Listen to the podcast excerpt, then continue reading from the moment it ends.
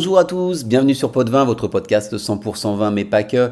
Je suis Arnaud, j'espère que vous allez bien et aujourd'hui nous n'allons pas parler de vin mais nous intéresser à une liqueur mystérieuse dont vous avez peut-être déjà entendu parler ou même goûté, un alcool qui a une histoire passionnante, c'est la chartreuse.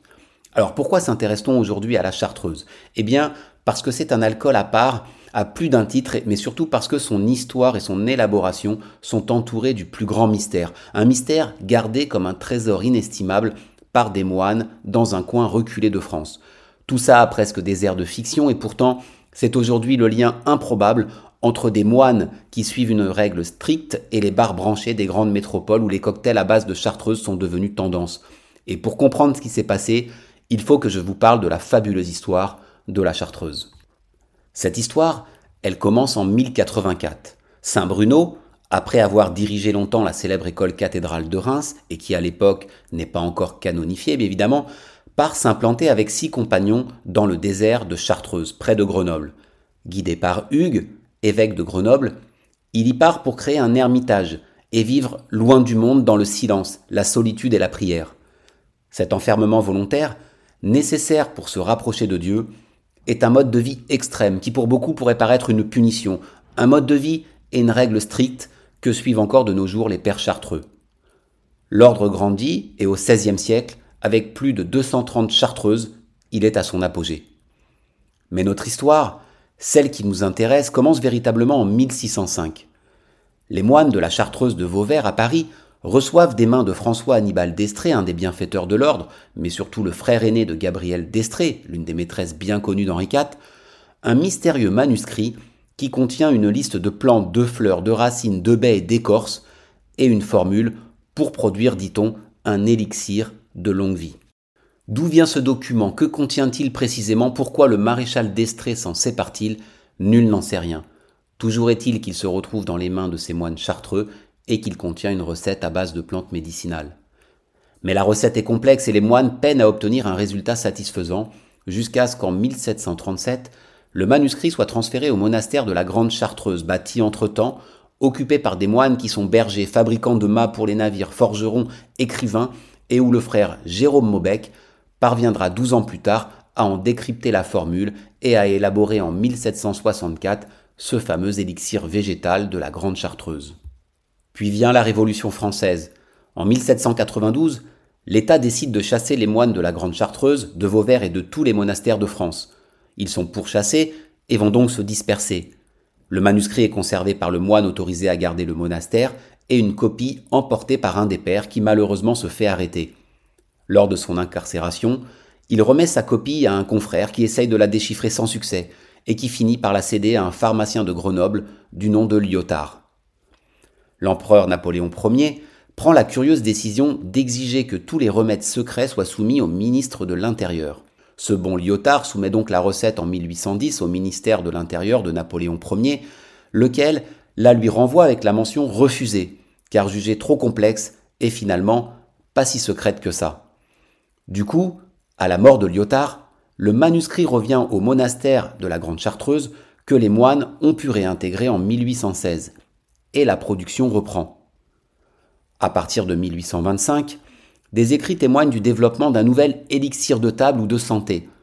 Cette nouvelle liqueur a des vertus médicinales censées aider à lutter contre la terrible épidémie de choléra qui frappe l'Europe en 1832. Mais les moines comprennent vite l'intérêt de développer cette liqueur. Et en 1840, une nouvelle liqueur, la chartreuse verte, est élaborée à partir de la recette originale est commercialisée sous le nom de liqueur de santé. Et c'est exceptionnel, car cette liqueur ne contient pas de colorant, et pourtant elle est verte. Encore aujourd'hui, on ne sait toujours pas réaliser de liqueur verte sans colorant, sauf cette mystérieuse chartreuse. La même année, la chartreuse jaune, une version plus douce de la liqueur mais faite à partir des mêmes ingrédients, est commercialisée également. En 1862, face à la croissance des ventes, le monastère devient trop petit pour la fabrication et le stockage de l'élixir et des chartreuses vertes et jaunes. Une distillerie est alors construite sur le site de Fourvoirie à Saint-Laurent-du-Pont, non loin du monastère. Mais le début du XXe siècle est marqué par un anticléricalisme fort et en 1901, il est décidé qu'aucune congrégation religieuse ne peut se former sans une autorisation donnée par une loi qui déterminera les conditions de son fonctionnement. c'est la séparation de l'Église et de l'État. Les Chartreux n'obtiennent pas d'autorisation et sont expulsés de France deux ans plus tard, malgré les protestations de la foule dauphinoise qui s'y oppose. La plus grande partie de la communauté se réfugie dans un monastère en Toscane, mais l'autre partie emporte avec elle la recette de la liqueur et installe une nouvelle destillerie à Tarragone en Espagne, où les moines se sont implantés. Ils commercialisent leur liqueur sous le même nom, avec une étiquette identique, en ajoutant cependant la mention liqueur fabriquée à Tarragone par les pères chartreux. Leur liqueur se fait connaître en France sous le surnom de Tarragone. Ils y resteront jusqu'en 1989, au point qu'encore aujourd'hui, la ville espagnole et la chartreuse sont intimement liées. Pendant ce temps, en France, les biens des chartreux sont confisqués par le gouvernement, lequel essaie de faire fonctionner la distillerie de Fourvoirie en la confiant aux licoristes de la compagnie fermière de la Grande Chartreuse. Mais malgré plusieurs tentatives, la recette ne parvint jamais à être imitée. Les Chartreux finissent par revenir en France, mais n'ayant pas obtenu l'autorisation de réintégrer leur monastère et leur distillerie de Fourvoirie, ils s'installent à Marseille jusqu'à la fin des années 20 où le site de Fourvoirie pourra fonctionner de nouveau. Malheureusement, une nuit de 1935, un éboulement ravage leurs installations de Fourvoirie. Les Chartreux doivent trouver un nouveau lieu de production et un site à Voiron est alors choisi pour l'emplacement de la nouvelle distillerie, puisque les moines y possèdent déjà une cave et un lieu de stockage. Avec les Trente Glorieuses, L'engouement pour la chartreuse est à son apogée, les ventes sont en forte hausse. De nouvelles cuvées voient le jour, comme la fameuse chartreuse vieillissement exceptionnellement prolongée, en 1963. Mais au début des années 80, les ventes de chartreuse verte, qui représentent deux tiers des ventes, s'effondrent.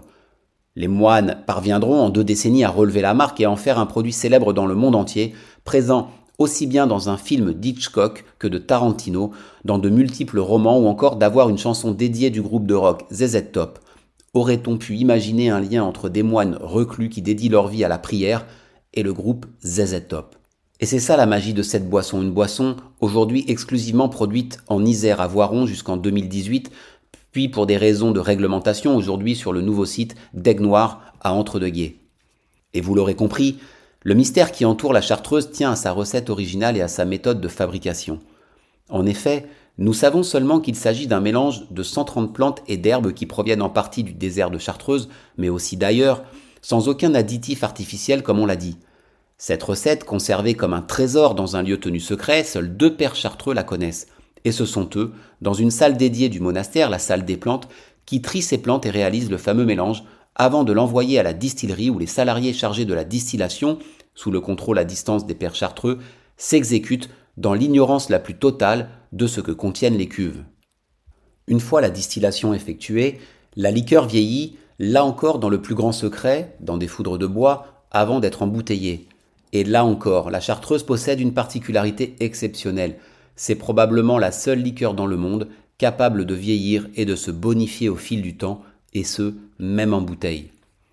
Alors il y a plusieurs liqueurs produites par les pères chartreuses qui représentent environ chaque année 1 500 000 bouteilles, tout format et tout produit confondu. Vous avez les liqueurs traditionnelles, c'est-à-dire les liqueurs historiques élaborées par les moines chartreux depuis 1840 selon la même recette. La chartreuse verte, qui titre 55 degrés, qui se déguste plutôt en digestif ou en cocktail.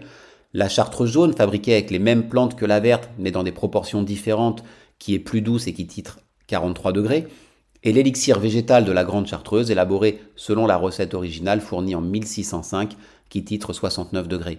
Vous avez quatre cuvées spéciales, plus récentes, ce sont des liqueurs d'assemblage élaborées à partir des recettes des chartreuses vertes et jaunes traditionnelles, comme la liqueur du foudre 147, la liqueur du 9e centenaire créée en 1984 pour célébrer les 900 ans de la fondation de la Grande Chartreuse, la cuvée des Moffs, née en 2008 de la collaboration des pères chartreux avec les meilleurs ouvriers de France sommeliers.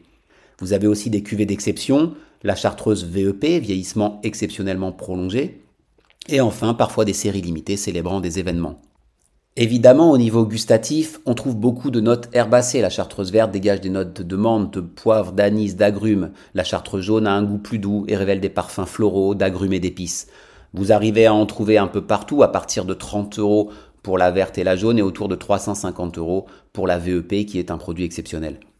Voilà, j'espère que vous avez apprécié ce moment d'histoire teinté de mystère et de secret sur une liqueur qui a plus d'un titre possède un caractère exceptionnel, une liqueur hors du temps, unique, qui ne peut se déguster qu'en ayant conscience de son histoire. Alors les moines vous diront qu'étant donné le nombre de plantes présentes dans la liqueur, il y en a toujours une qui va vous faire du bien, mais les proportions sont telles qu'aucune ne peut vous faire du mal. Je vous souhaite donc de prendre le temps de déguster un verre de chartreuse et de pénétrer dans l'univers hors du commun des moines chartreux, avec modération évidemment.